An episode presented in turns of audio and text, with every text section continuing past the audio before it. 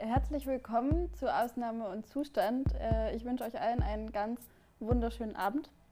Ich bin Theresa und äh, ich freue mich sehr, heute meine allererste Folge Ausnahme und Zustand ähm, moderieren zu dürfen. Und heute geht es bei uns um ein Thema, äh, was uns wahrscheinlich alle gerade sehr beschäftigt, gerade jetzt, auch heute. Es geht nämlich um das Thema Einsamkeit und es geht um das Thema Körper während diesen äh, chaotischen Corona-Tagen, die wir gerade wieder erleben. Denn wir erleben gerade, äh, die Fallzahlen steigen wieder rasant an. Es wird heute oder es wurde gerade in Berlin ähm, neu beraten und äh, relativ krasse Maßnahmen auch wieder beschlossen. Da kommen wir wahrscheinlich äh, im Laufe des heutigen Abends auch noch irgendwie wieder drauf zurück. Ähm, genau, und erstmal bedeutet das aber, wir müssen uns alle wieder in die Isolation begeben so wie wir das eigentlich auch schon das ganze Jahr über immer mal wieder mehr oder minder tun. Ähm, und das bedeutet auch keine körperliche Nähe, keine Umarmung, keine Berührung. Ähm, außer vielleicht mit denjenigen, die wir selber zu unserem engsten Kreis zählen, sofern wir denn einen engsten Kreis überhaupt haben. Genau. Und das ganze Thema Social Distancing ist im Laufe des Jahres natürlich auch zu einem extremen Politikum geworden. Ähm, man kann eigentlich an diesem Thema wahnsinnig viele unterschiedliche Dinge diskutieren. Ähm, man kann die Frage diskutieren, was bedeutet das eigentlich äh, für unser ganz persönliches Leben, wenn wir uns mehrere Monate oder mehrere Wochen in Isolation begeben müssen. Ähm, und man kann aber auch Fragen rund um, heißt Abstand halten jetzt solidarisch sein, diskutieren. Und man kann eben auch über die Leute diskutieren, die das vielleicht für nicht richtig halten. Ähm, genau, und damit äh, will ich auch hier nochmal darauf hinweisen, dass Ausnahme und Zustand ja ein äh, wenigstens ein bisschen partizipatives Format äh, sein soll. Und egal, wo ihr gerade unterwegs seid, auf welchen Plattformen, ob ihr bei YouTube euch das hier anschaut, bei Facebook oder auch vielleicht einfach auf der Seite der Rosa-Luxemburg-Stiftung, äh, es gibt überall die Möglichkeit, Fragen zu stellen. Ähm, es gibt auch ein für die Leute, die keinen Facebook- oder YouTube-Account haben äh, und da keine Fragen stellen wollen, gibt es auch ein Pad, was auf der Website der Rosa-Luxemburg-Stiftung zu finden ist, ähm, über das ihr dann sozusagen auch unangemeldet Fragen stellen könnt. Und Fragen stellen sollt ihr natürlich vor allem an unseren Gast, den wir heute hier haben. Ähm, genau, weil wir haben uns nämlich für heute Abend Elsa Köster eingeladen. Und Elsa, ich freue mich erstmal total, dass du da bist und dass das hier zustande kommt. Ja, ich freue mich auch sehr gern hier zu sein bei euch. Schön. ähm, genau, du bist Journalistin beim Freitag und seit neuestem bist du auch Buchautorin. Vor ein paar Wochen, glaube ich, ist dein erstes Buch rausgekommen. Couscous mit Zimt heißt es. Genau. Genau, und ähm, ich glaube, da werden wir auch im Laufe des Gesprächs bestimmt nochmal drauf, drauf zurückkommen. Erstmal sozusagen soll es aber nicht um dein Buch gehen, erstmal soll es um deine journalistische Arbeit, die du so im Laufe des Jahres äh, gemacht hast, gehen. Du hast dich nämlich ganz viel mit dem Thema Isolation, mit dem Thema Körper in der Corona-Krise auseinandergesetzt und hast vor allem im Lockdown da viel drüber geschrieben. Und daran anschließend würde ich tatsächlich auch meine erste Frage stellen, nämlich wie bist du denn oder woher kam denn das Interesse an diesem Thema Isolation? Hatte das auch was mit deinen eigenen Erfahrungen zu tun? Ähm, ja, klar. Also erstmal ähm, ist es ja so, dass ähm, das uns alle irgendwie betroffen hat ähm, und es uns auch die, der Lockdown, der erste Lockdown getroffen hat, da wo wir halt im Leben gerade waren. Ne? Und äh, alle haben gerade ganz unterschiedliche Erfahrungen eigentlich gehabt und ja. das war so, äh, so ein einschneidendes Erlebnis. Und bei mir war es so, dass ich gerade ähm, ausgezogen war ähm, aus einer WG und zum ersten Mal im Leben alleine wohnte in einer Wohnung. Ähm, und ich dachte, naja, das ist äh, vielleicht dann erstmal ungewohnt, aber ich fahre ja auch jeden Tag zur Arbeit und sehe da alle Leute so. Ähm, und dann, also ich habe den Lockdown nicht kommen sehen. Ähm, und dann war es halt ähm, ein paar Tage, nachdem ich ausgezogen war, so, dass verkündet wurde, ähm, nee, es ist jetzt Homeoffice. Und äh, also ich kann nicht zur Arbeit fahren, sehe auch keine Kollegen. Und ähm, man darf nur noch Leute sehen aus dem eigenen Haushalt und aus einem weiteren Haushalt, wie jetzt ja eigentlich auch wieder. Ähm, und ich saß halt äh, in meiner Küche und drehte mich so um und dachte, ja, mein Haushalt, ne, das bin halt jetzt ich. Und einen weiteren Haushalt darf ich sehen. Und dann war aber das Problem, dass viele, ähm, viele meiner Freunde oder eigentlich fast alle wohnen in WGs, in Familien. Ähm, die haben natürlich dann der WG diskutiert, ob sie überhaupt Besuch mhm. haben wollen und so. Also ehe man sich, also ehe ich mich versah, hatte ich halt Angst, niemanden mehr sehen zu dürfen. Ne? Ähm, und das hat mich dazu bewogen, zumal ich ähm, also nicht nur, weil ich alleine schreiben wollte, dann mir war klar wurde, dass äh, jeder Fünfte in Deutschland ähm, im Single-Haushalt lebt und in Berlin jeder Dritte oder jede Dritte ähm, das halt viele Leute betrifft. Und ich habe gemerkt, das haben dann natürlich alle angerufen auch, damit ich nicht alleine bin. Und wir haben viel gesprochen und mit vielen Freundinnen am Telefon mit der Familie. Und ich habe gemerkt, wie das mich total frustriert hat. Mhm. Also wie das gar nicht gegen Einsamkeit, also gar nicht stimmt vielleicht nicht, aber wenig geholfen hat gegen Einsamkeit mit der Zeit. Es hat mich genervt, die ganze Zeit am Telefon zu hängen und ich hatte nicht das Gefühl, nicht alleine zu sein. Ähm, und es hat mich auch genervt, also dieses Telefon hat mich irgendwann richtig aggressiv gemacht, ja, weil das war ein Draht zur Außenwelt und irgendwie hat mich das genervt und dann habe ich angefangen, mir Fragen zu stellen. Was macht das eigentlich? Ähm, also was macht eigentlich den Unterschied aus, jemanden auch über Zoom oder Skype zu sehen und wieso fühlt sich das überhaupt nicht an, als ob die Person da wäre? Mhm. Ich habe das halt gespürt, dass es irgendwie nicht so ist für mich. Und äh, so kam ich eben drauf, ähm, darüber mal nicht zu diskutieren mit Politikwissenschaftlerinnen oder Soziologinnen oder so, was gerade passiert, sondern ähm, die Fragen, die ich hatte, betrafen halt wirklich die Biologie, auch meinen Körper. Und ähm, so kam ich drauf, äh, Interviews zu machen mit einem Haptikforscher, habe ich gesprochen, Psychologe war das, ähm, Martin Grunwald, dann mit einem Mikrobiologen und mit der Neurowissenschaftlerin. Und der, den habe ich, also es war einfach Wissbegierde von mir. Ne? Ich wollte erfahren, was eigentlich passiert bei Berührung und wenn sie ausbleibt.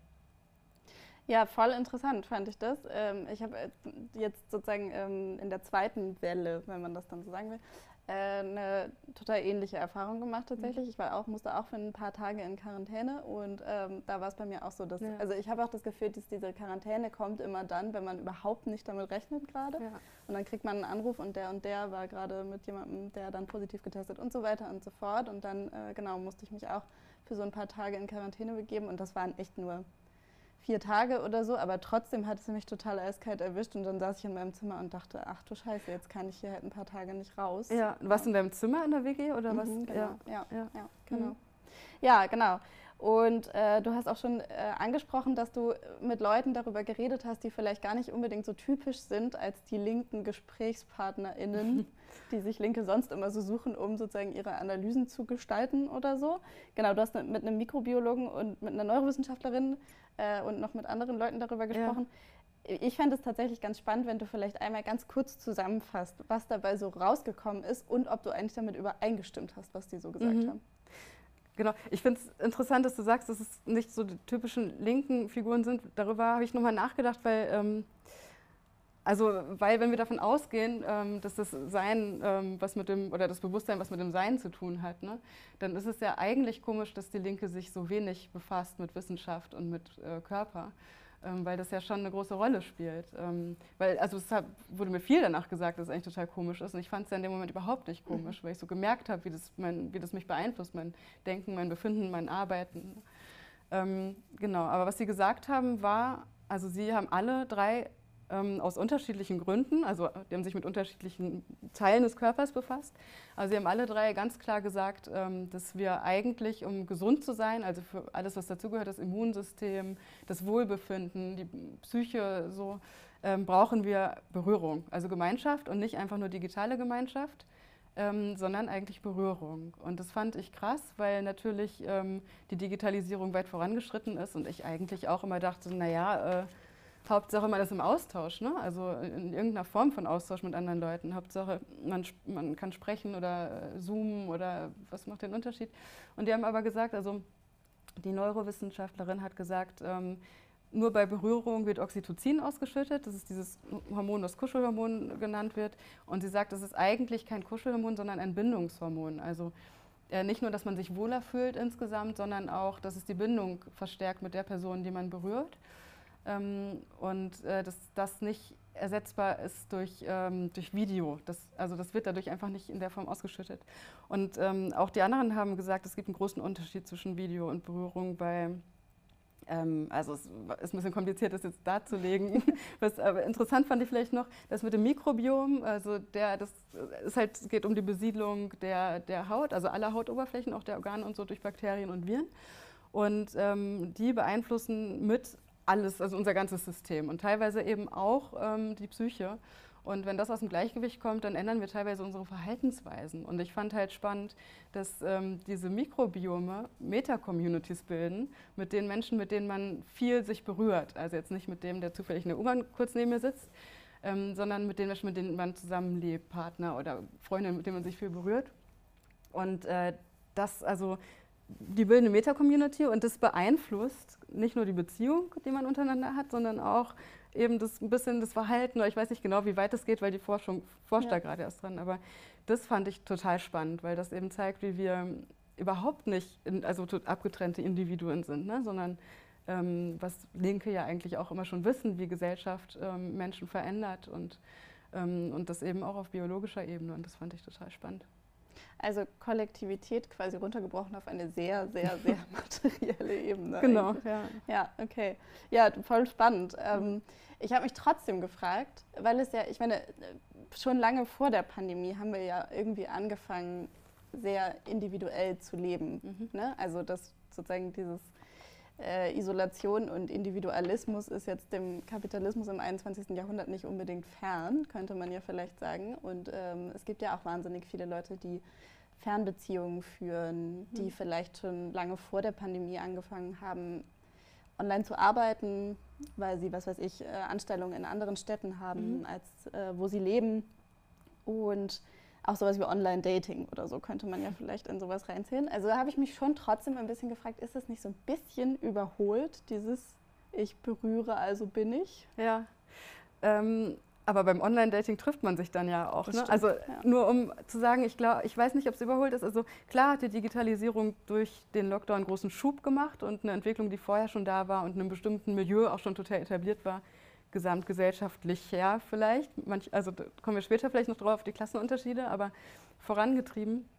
Aber ich glaube, also in jedem größeren Unternehmen oder Konzern, die weltweit agieren, sind natürlich Zoom-Meetings an der Tagesordnung schon lange oder Skype oder was auch immer.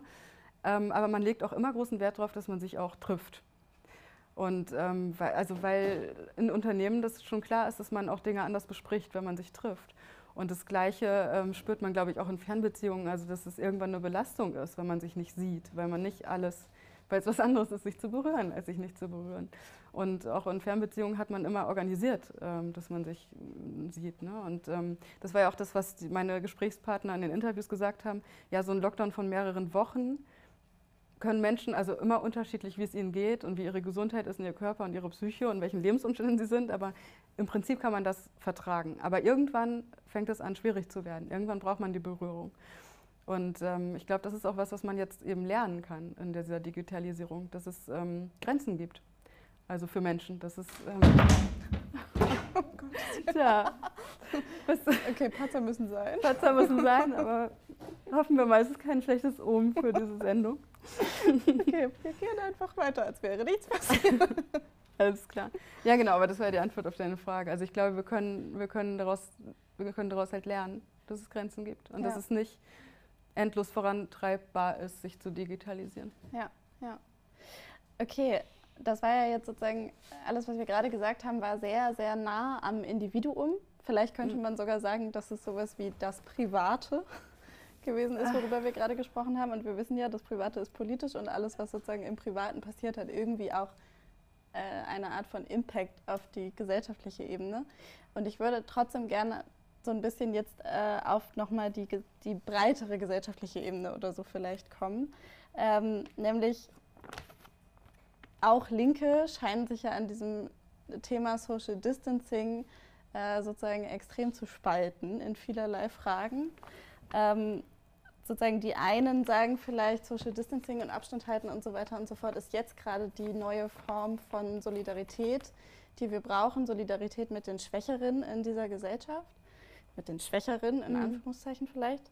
Ähm, und es gibt aber auch durchaus andere Linke, die sagen, dass es erstmal ähm, staatlich von oben angeordnete Maßnahmen, vielleicht auch sowas wie staatliche Angstmacherei oder so, vor allem, was vielleicht nicht mein eigenes ist. Und äh, je weniger eigenes ich habe, desto schlimmer bin ich auch dran in dieser Pandemie oder so. Mhm. Ähm, und wir haben im Vorhinein schon so ein bisschen über diese Frage kurz geredet. Das mhm. war ganz interessant, weil ich diese Frage dir eigentlich sozusagen in der Vergangenheit stellen wollte, also wie du das wahrgenommen ja. hast im ersten Lockdown. Ähm, und jetzt, ich glaube, das war vor zehn Tagen, als wir darüber gesprochen haben oder so, und jetzt, zehn Tage später, sieht die Situation schon so aus, dass ähm, ich dir die sehr gut jetzt in der Gegenwart stellen kann. Ja. Genau, welche Erfahrungen hast du bis jetzt mit dieser ja, mit dieser Polarisierung gemacht?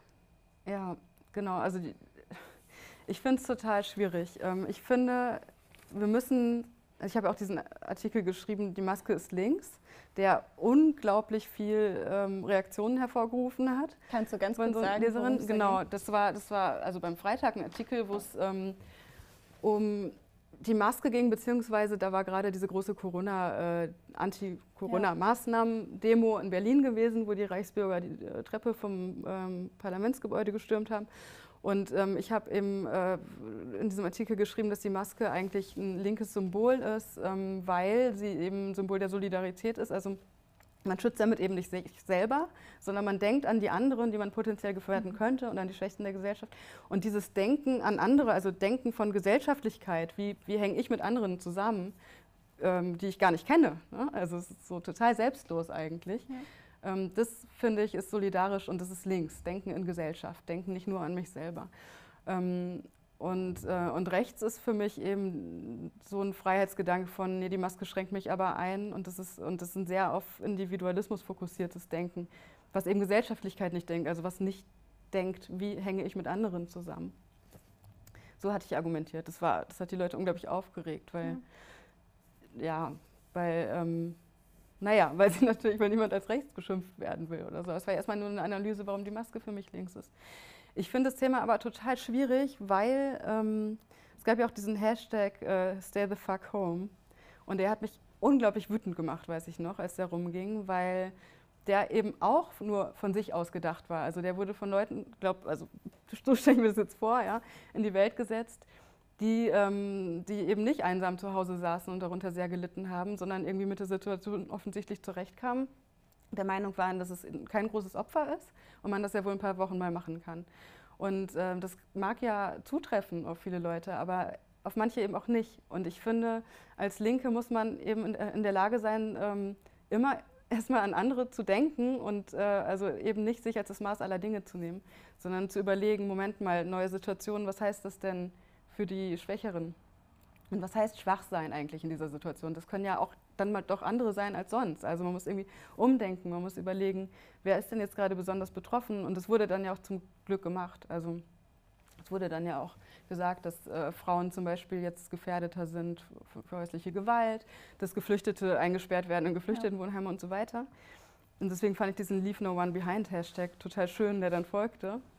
Ähm, aber es ist natürlich ein Widerspruch. Also ähm, auch Gegner der Maske oder Gegner der, der Kontaktbeschränkungen jetzt argumentieren, dass ähm, in Hospizen Leute alleine sterben mussten wegen der, wegen der Besuchssperre und, ähm, oder sich entscheiden, also es durfte nur noch einer sie besuchen.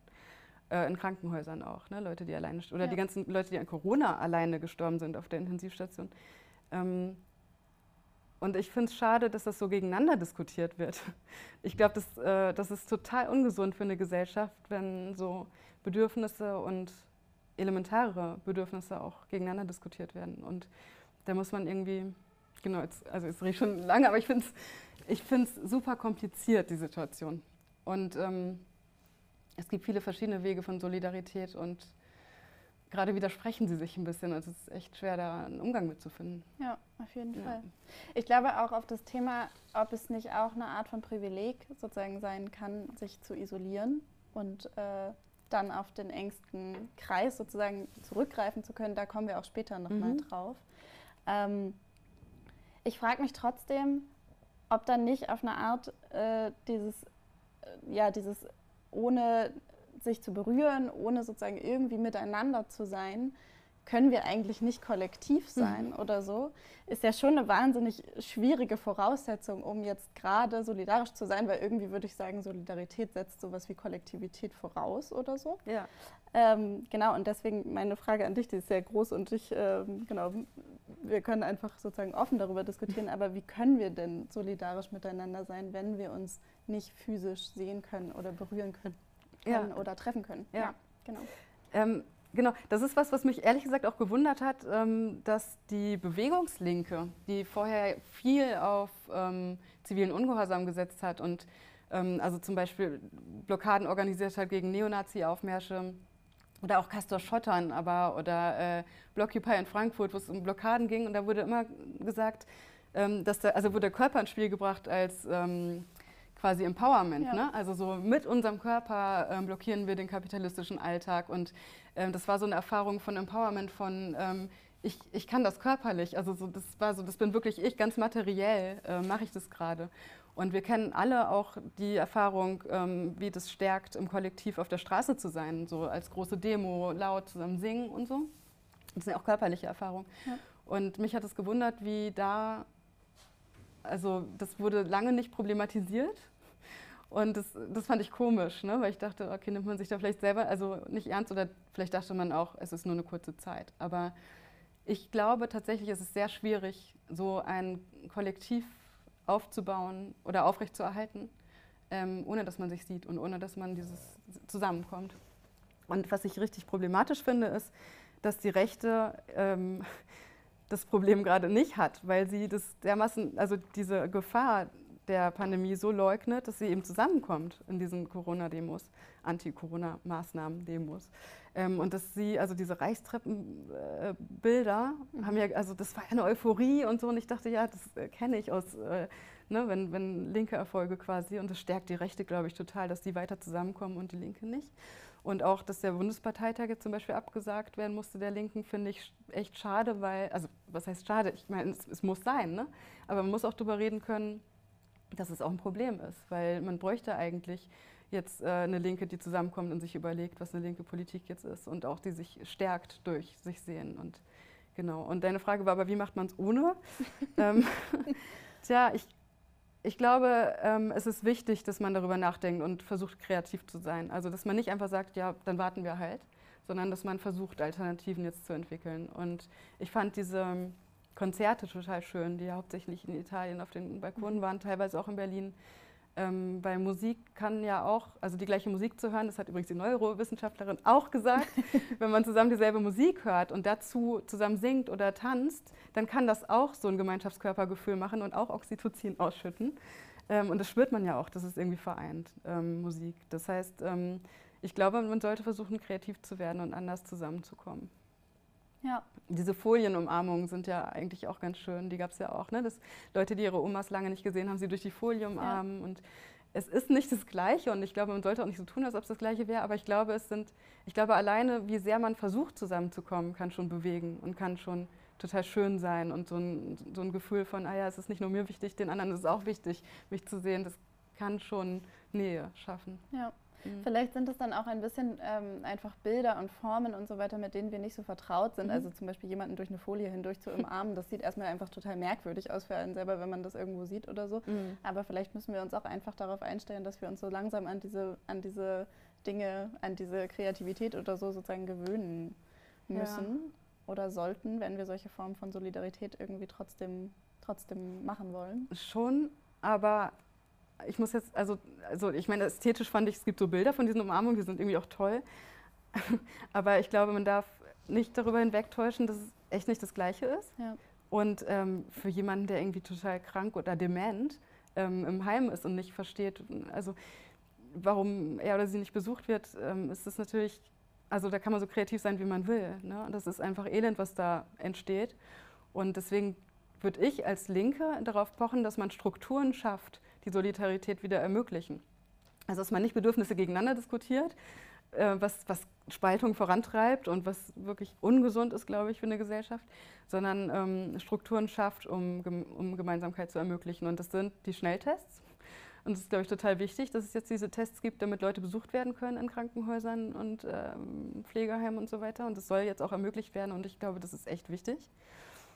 Und da spielt halt die Wissenschaft wieder eine Rolle. Ne? Also auch ein Impfstoff oder ein gutes Medikament gegen Corona wäre total, wäre wichtig, damit es einfach schnell wieder ermöglicht wird, sich zu sehen. Ja. ja. Lass uns noch mal so ein bisschen auf diese Bewegungen eingehen oder auf, mhm. äh, genau, auf, auf, vielleicht auch auf Subkulturen zum Beispiel, weil ich immer auch ein bisschen das Gefühl habe oder manchmal glaube ich, dass wir vergessen, ähm, dass es eben auch Bewegungen und Subkulturen gibt, zum Beispiel, äh, wo der Körper eine viel essentiellere Rolle spielt, als jetzt wir vielleicht das so in unserer oder ne, in, in so einer mehrheitlich weißen Linken sozusagen besprechen. Also ich denke da zum Beispiel an queere Orte, ähm, in denen sowas wie politischer Hedonismus oder so vielleicht eine viel, viel mhm. größere mhm. Rolle spielt. Ähm, Meinst du, wir rechnen solche Aspekte auch so ein bisschen zu wenig ein in der Debatte? Also weil natürlich ist es ähm, total richtig, sich darüber Gedanken zu machen, wie, ähm, wie zum Beispiel kranke Menschen wieder besucht werden können und so weiter. Und trotzdem habe ich das Gefühl, diese, diese Debatte ist auch eine, die ja aus einer epistemologischen Sicht geführt wird und das ist wiederum auch eine irgendwie weiße Wissenschaft, die sich in einem bestimmten Feld verortet. Mhm. Und ich frage mich manchmal, ob, ähm, genau, ob wir eigentlich auch andere Perspektiven so ein bisschen mehr sehen müssen da drin. Also ich glaube, was auf jeden Fall stimmt, ist, dass ähm, so eine Krise, ähm, so eine, ähm, so, also dass Krisen grundsätzlich vielleicht den, den Blick auf alles, was nicht Norm ist, erstmal wieder verdecken und dass das echt ein Problem ist. Ähm, also auch wenn von Haushalten gesprochen, also wenn davon gesprochen wird, man darf im eigenen Haushalt, so jeder hat diese Kernfamilie im Kopf ja. und also diese Normierung ja. wieder, die nimmt total zu ähm, und es dauert, um das wieder, also bis alle die Stimmen, die äh, von, von Minderheiten oder die irgendwie als anders gelten, wieder durchdringen, das dauert und das ist echt ein Problem. Und ähm, die Linke sollte eigentlich sich als Aufgabe setzen, das also zu stärken, ne? also diese Stimmen zu suchen und stark zu machen. Und ich glaube, queere Orte sind, sind echt ein, einer dieser äh, Sachen, die, die man auf dem Schirm haben muss, weil, ähm, weil Leute halt, die auch permanent Diskriminierung äh, ausgesetzt sind in der Gesamtgesellschaft, in ihrem Alltag, diese Orte brauchen für, also als Nischenorte ne? und um äh, auch fürs eigene Selbstbewusstsein und und wenn das wegfällt, ist es für die natürlich ein größeres Problem als für Leute, die nicht den ganzen Tag Diskriminierung in der Gesamtgesellschaft äh, ausgesetzt sind. Aber insgesamt glaube ich, haben wir ja, also das habe ich ja versucht auch klar zu machen mit diesen Interviews, wir haben alle einen Körper und wir haben alle diese Bedürfnisse.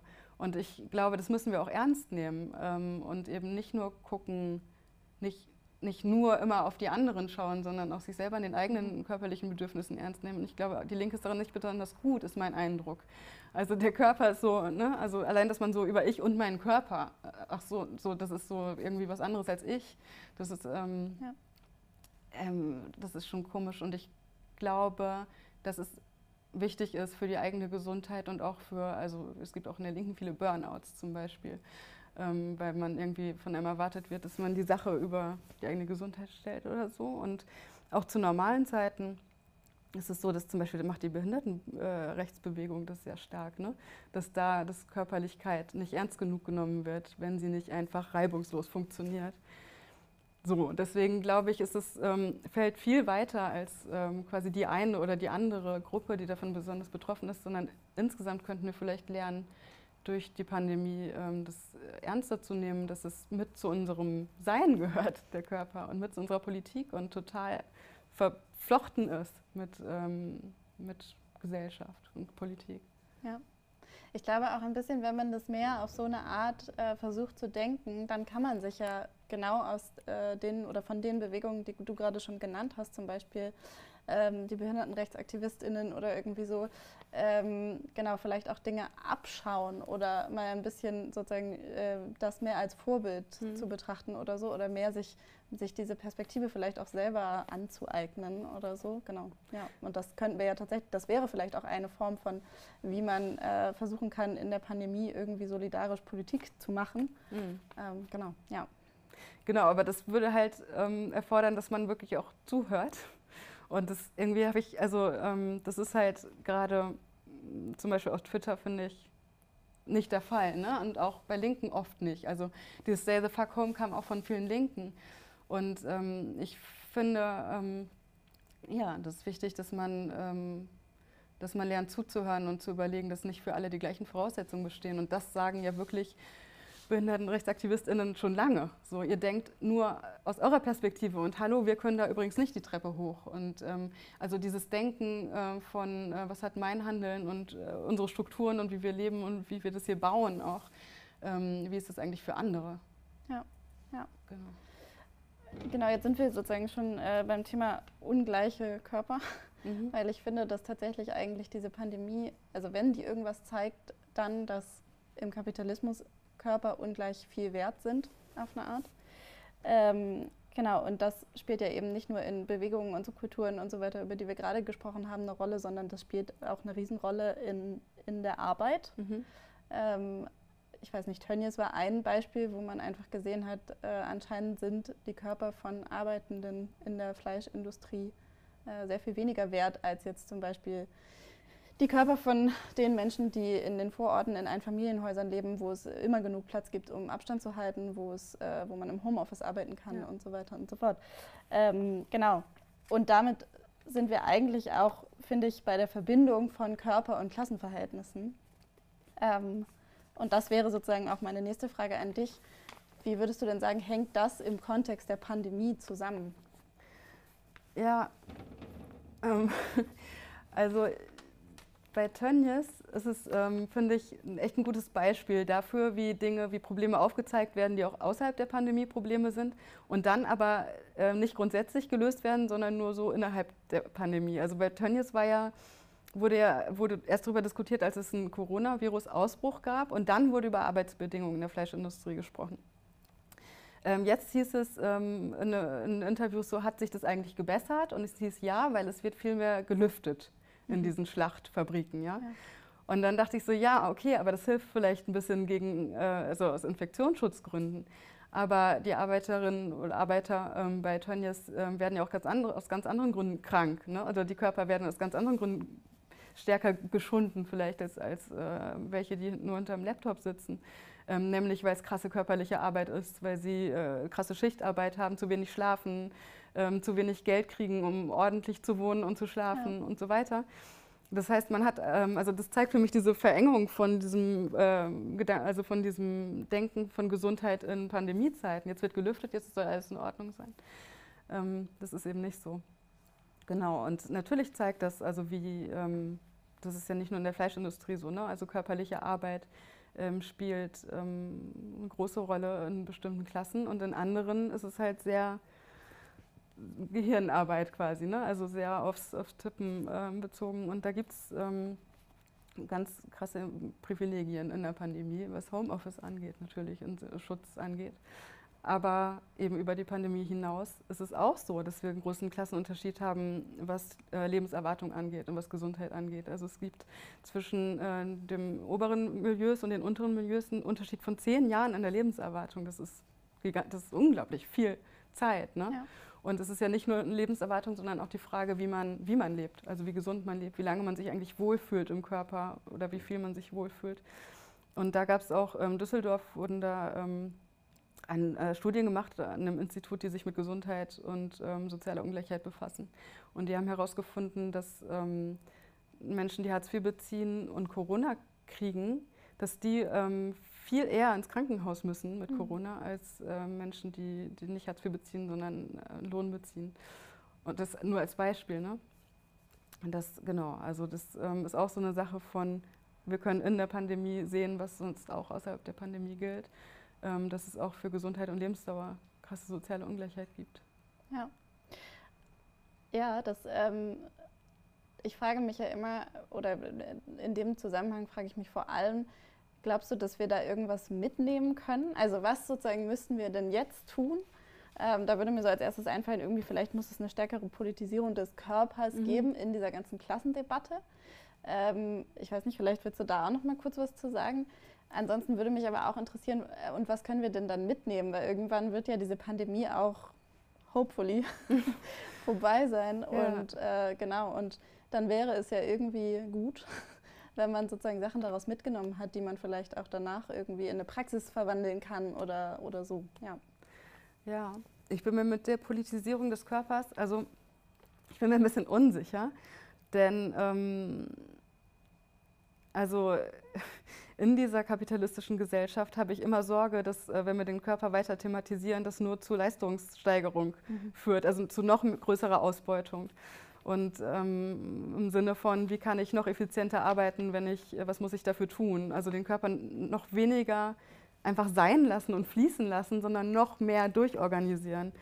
Ähm, das das wäre meine Sorge beim Politisierung des Körpers. Ich würde mir eher wünschen, dass man dass, ja, also, dass wir ihn anders politisieren natürlich. Ne? Also, ja. dass wir erlauben, da mit dem Körper umgehen, dass wir ihn nicht versuchen reinzupressen in äh, wie er zu funktionieren hat, sondern dass wir ähm, Bedürfnissen auch folgen und sie auch ernst nehmen und uns nicht gleich dafür anbrüllen. Ne? Also so ein, ein Beispiel ist, ähm, du hast immer gesagt, dass äh, auch persönliche Fragen gestellt werden, die, die Gäste rauslocken sollen. Ähm, jetzt haben wir das gar nicht gemacht, jetzt erzähle ich was Persönliches, genau.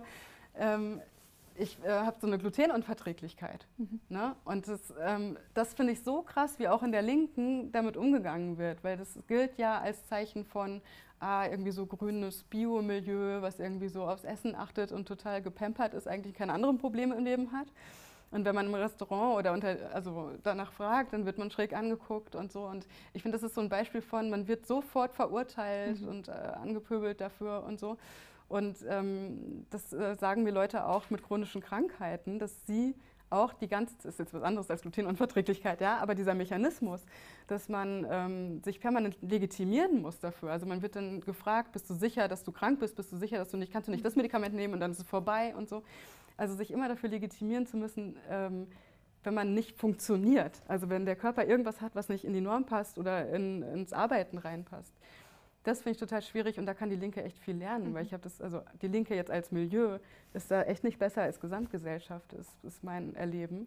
Ja. Und ich finde, fände das wichtig. Also Politisierung des Körpers wäre für mich eben dann nicht, wie machen wir ihn äh, besser, schneller, irgendwie so, ne? sondern wir lassen ihn auch mal sein, wie er ist und, mit, und wir lassen ihn auch mal äh, eben kapitalistischen Alltag unterbrechen und ähm, ne? schleppen uns nicht total krank zur Arbeit und so ja. und hören auch mal zu und müssen und bringen nicht Leute in Legitimierungszwang, die, ja. die nicht so funktionieren wie man selber. Also sich selber auch nicht immer als Norm setzen, wirklich. Ja, das finde ich auf jeden Fall ein äh, sehr gutes äh, Schlusswort in Anführungsstrichen für unser Gespräch, mhm. denn natürlich wollen wir jetzt äh, auch noch auf die ZuschauerInnen-Fragen eingehen, die hoffentlich kamen. Eigentlich sollten mir die jetzt so gereicht werden. Ich glaube, das werden sie auch. Vielen Dank. Ähm, genau. Ich habe keine Ahnung, was da jetzt draufsteht. Ich lese es jetzt einfach mal vor. Schön. Also, ähm, wie lange, oh, das ist tatsächlich äh, gleich eine sehr konkrete Frage, mal gucken. Äh, wie lange kann man ohne bleibende Folgen berührungslos bleiben? Oh, toll, ja, das habe ich auch alle meine Gesprächspartnerinnen immer gefragt, weil man natürlich äh, das wissen will. Das, ähm, ich meine, klar, das kann man natürlich nicht beantworten. Ne? Also die haben alle gesagt, keine Ahnung, mehrere Wochen gehen auf jeden Fall. Mhm. Ähm, aber ich meine, es gibt natürlich auch Leute, die viel länger berührungslos äh, leben. Ne? Ich, jetzt, und auch meine, also die Wissenschaftlerinnen haben alle gesagt, es hängt von so vielen Faktoren ab, wie man aufgewachsen ist in der Kindheit, wie man mit, also hat man eigentlich Berührung viel erfahren. Ja. Übrigens hat, das fand ich auch interessant, der Psychologe hat gesagt, gerade in akademischen Milieus werden Kinder wenig angefasst mhm. und da entwickeln sich ähm, Krankheiten wie Anorexie stärker als in anderen Milieus. Das finde ich auch interessant. Genau, also bei Kindern ist es was anderes als bei Erwachsenen. Bei Menschen mit psychischen Krankheiten ist es was anderes als Menschen, die besser, also die gerade klarkommen vielleicht oder so. Deswegen kann man das natürlich einfach nicht sagen. Ja, ja. ja. Ich habe lustigerweise aber auch zum Beispiel Freunde, die äh, eigentlich Menschen sind, die überhaupt nicht gerne umarmen oder irgendwie äh, körperlich sind oder so, gar nicht. Und die jetzt aber trotzdem total die gleichen Probleme haben, die ich. Ich würde sagen von mir selber, dass ich ein relativ ja. körperlicher Mensch bin. Und äh, genau, und die sagen immer, sie haben genau dieselben Probleme wie ich oder so. Also vielleicht, ähm, genau, ist ja. es dann auch tatsächlich, wenn man darauf angewiesen ist auf einmal oder so, dann mhm. verschiebt sich das auch oder so. Ich habe auch die Erfahrung gemacht, dass die Leute, von denen ich gedacht hätte, dass sie damit nicht gut klarkommen, kommen damit, also das ist super klar ja. oder andersrum. Also ich glaube, es ist, man kann es gar nicht einschätzen. Es ist von so vielen Faktoren abhängig. Das komisch. Ja, ja, voll. Okay, wir machen hier weiter. Ähm, die nächste Frage ist, jetzt sind wieder strenge Kontaktsperren angesagt worden. Das stimmt auch. Da, ähm, mhm. Genau, können wir vielleicht auch gleich nochmal mhm. ganz kurz was zu sagen, was die eigentlich jetzt sind. Ähm, wie gehen wir als Linke damit um, wenn jetzt auch Linke für Ungehorsam gegenüber, ach so, wenn, wenn sozusagen wir ähm, oder wenn Linke jetzt gegenüber Ungehorsam auch Regeln mhm. ausrufen? Ja. Nochmal, wenn, wer, wer, ruft die Regeln aus? ich glaube, Linke gegenüber Linken. Also wenn sozusagen ja. Ungehorsam ähm, jetzt auch von Linken gejudged wird, vielleicht. Ja, ja, verstehe. Ja, genau. Es gab ja auch Bilder aus Neapel, wo, wo es so Riots gab wegen der ähm, verschärften Maßnahmen in Italien und äh, da war die Antifa-Fahne und es ist genau das absurd. Ja, wie gehen wir damit um? Naja, Ich habe, ich hab, also wie soll man das beantworten? Ich weiß nicht genau. Ich würde mir nur wünschen, dass man, ähm, ich, ich, glaube, es gibt nicht den einen absolut richtigen Weg. Ja? Also ähm, ich glaube, wir können schon davon ausgehen, dass die Kontaktbeschränkungen jetzt wichtig sind, weil alle Virologen fast, ja 99 Prozent, wie beim, wie, der Klima, äh, wie beim Klimawandel 99 Prozent der Wissenschaftler sagen, es ist wichtig, dann wird es schon irgendwie wichtig sein. Ja. Ähm, aber wie wir da, also in manchen Fällen ist möglicherweise Ungehorsam gegenüber der Regelung, wie sie genau verabschiedet wurde, sinnvoll. Ja? Also wenn zum Beispiel eine Person alleine wohnt und ähm, noch eine Person treffen will, die auch alleine wohnt, dann ja. sind das zwei Haushalte und dann die dritte Person will dann auch gerne noch äh, mit in diesen Bund, um nicht alleine zu sein, das ist auch ein Haushalt. Dann würde man jetzt rein gesetzlich sagen, das sind dann drei Haushalte, das geht nicht mehr. Ja. Und ein bisschen gesunder Menschenverstand, natürlich geht das, ja, wenn zwei Haushalte a fünf Personen sich auch treffen können. Also ich würde sagen, man sollte möglichst vernünftig versuchen, darüber nachzudenken und zu diskutieren. Ja. Und aber so äh, gemeint ist ja wahrscheinlich eher sowas wie massenhafter Ungehorsam oder solche Aktionen. Ne? Also ja, wobei ich das auch interessant finde, weil, weil sich ja auch Ungehorsam total verschiebt ne? mhm. ne? in, diesem, in diesem sehr engen Regelkorsett, ja. was wir jetzt einfach irgendwie ein, einhalten müssen oder so, ja. äh, ist dann sowas auf einmal Ungehorsam, ist ja auch total äh, irre irgendwie. Ja. Ja. Ja. Aber vielleicht kann man so auch sozusagen vielleicht ein bisschen mehr darüber nachdenken, ob, ähm, genau, ob dann Ungehorsam vielleicht auch schon Dinge sind, die gerade irgendwie Leuten helfen, äh, nicht mehr so einsam zu sein oder, oder so. Ja. Also ich glaube, auf jeden Fall hilft es viel zu sprechen und zu diskutieren und nicht gleich zu verurteilen, weil meine Erfahrung ist, dass sehr viele Menschen von allen Seiten, egal wie sie damit umgehen, echt Angst haben, dass es die Spaltung in der Gesellschaft vorantreibt ja. und die Rechte stärkt. Und diese Angst muss man ernst nehmen und ähm, also, auch, also auch die Leute, die die Maßnahmen kritisieren, haben teilweise Angst davor, dass die gesellschaftliche Spaltung verschärft und haben ja auch berechtigt. Und ich glaube, man muss echt in die Diskussion zusammengehen. Ja. ja. ja. Okay. Nächste Frage. Ja. Bist du bereit? Bereit. Für behinderte Menschen wurde im Zuge der Krise auch, wurden im Zuge der Krise auch neue Möglichkeiten umgesetzt. Ähm, Arbeitsorte, die vorher nicht zugänglich waren, machen jetzt zum Beispiel Homeoffice. Ähm, haben sich durch die Krise auch Chancen aufgetan? Interessante ja, Frage. bestimmt. Ne? Also, ähm, also das ist ein Beispiel von Chancen. Ich finde auch, dass die Flexibilisierung von Homeoffice hat ja auch hat Chancen und Risiken. Ne? Und aber auch der, für den Klimaschutz haben sich ja auch Chancen aufgetan. Also es ist äh, der größte, kam die Meldung vor ein paar Tagen, es ist der größte Einbruch im CO2-Ausstoß seit ähm, der Finanzkrise. Ja. Und ähm, das ist, genau, es gibt Chancen und es gibt, und es zeigt uns ja auch, wie man alternativ leben kann, dann doch. Aber ähm, ich meine, also trotzdem überwiegen, glaube ich, die, die Risiken und auch beim Homeoffice, also für Menschen mit Behinderung ist es eine Erleichterung, glaube ich. Aber ich weiß nicht, also Menschen mit Kindern zum Beispiel, äh, bei denen ein Kind krank wird und die normalerweise dann gesagt haben, mein Kind ist krank, ich melde mich krank, ich kann nicht kommen, denen wird jetzt halt teilweise gesagt, ja, kannst du nicht nebenher Homeoffice ja. machen. Und da ist es halt so eine Arbeitsverdichtung. Äh, ne? Da musst du dein krankes Kind umsorgen und Homeoffice, also äh, schwierig. Ja, ja auf jeden Fall. Genau. Ähm, die nächste Frage, also bei der nächsten Frage würde ich auf jeden Fall sagen, da hast du doch mal, noch mal deine äh, persönliche Frage. Oh nein. Nämlich, wenn deine Lieblingslinke Konstellation jetzt an der Macht wäre, welche Maßnahmen würden dann jetzt umgesetzt werden? Oha. äh, meine Lieblingslinke Konstellation, was wäre das? ja, das kannst du hm. dir jetzt überlegen. Naja, ich weiß jetzt, also es werden ja manche sehr sinnvolle Dinge von links gefordert. Also zum Beispiel dieser fiktive äh, Lohn für Solo-Selbstständige ist ja total sinnvoll. Ähm, aber ich würde auch sagen, und das ist vielleicht ähnlich wie beim Klimaschutz, es gibt ja auch da jetzt nicht das linke Allheilmittel, also ja. die voll gute linke Idee, was man jetzt äh, machen kann.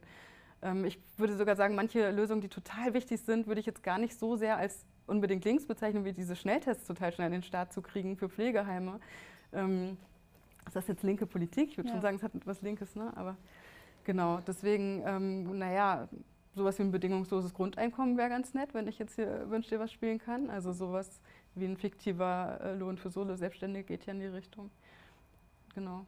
Aber die Frage geht ja in die Richtung von, ja, was wäre jetzt der Kniff von links und den sehe ich echt. Ich glaube, es ist alles sehr widersprüchlich und schwierig. Man kann halt nur versuchen, viel zu reden. viel zu reden und, die, und herauszufinden, wer die Schwächsten in der Gesellschaft sind und was man tun kann, um sie zu schützen. Ja. Und das eine ist das Materielle und das andere ist ähm, Beteiligung, ne? also wie Gesellschaftlichkeit möglich ist. Ja. Und da gibt es auch nicht die Zauberhutlösung, gerade die die Linke, also die irgendeine Partei in der Tasche hätte. Da ist eher Gesellschaft gefragt, glaube ich. Okay, ähm, dann kommen wir tatsächlich jetzt zu ein, der letzten Frage heute Mhm. Abend. Ähm, ich erlebe eine Stigmatisierung, Stigmatisierung von den Leuten, die sich angesteckt haben. Sie werden als unverantwortlich bezeichnet. Das ist tatsächlich gar keine Frage, sondern das steht hier einfach als Ja. Statement drauf. Aber da weißt du bestimmt auch was mit anzufangen, oder? Ja, ich finde das äh, cool. Ja, naja, das ist natürlich, das ist krass. Also ich glaube, das meine ich eben vorhin mit dem, man hört sich nicht zu, sondern verurteilt total schnell. Also es ist irgendwie so eine gesellschaftliche Stimmung und die eben vor der Linken nicht Halt macht. Von, du hast dich angesteckt, du hast bestimmt irgendwas falsch, du warst bestimmt feiern, du warst bestimmt, also Ja. dieses Denken in, in ähm, wer ist schuld, ähm, das, das gibt es gerade überall. Und ähm, von rechts sind es dann halt die Familienfeiern, wo dann gleich gedacht wird, ja, das machen ja nur Menschen mit muslimischem Hintergrund und Familienfeiern von Deutschen mit christlichem Hintergrund gibt es gar nicht. Ja. Also, so, und ähm, ich habe das Gefühl, im linken Milieu ist es halt auch viel so Bashing von, von naja, das, die haben bestimmt gefeiert und so. Ja. Und ich, damit muss man, glaube ich, echt vorsichtig sein mit dieser Schuldzuschiebung.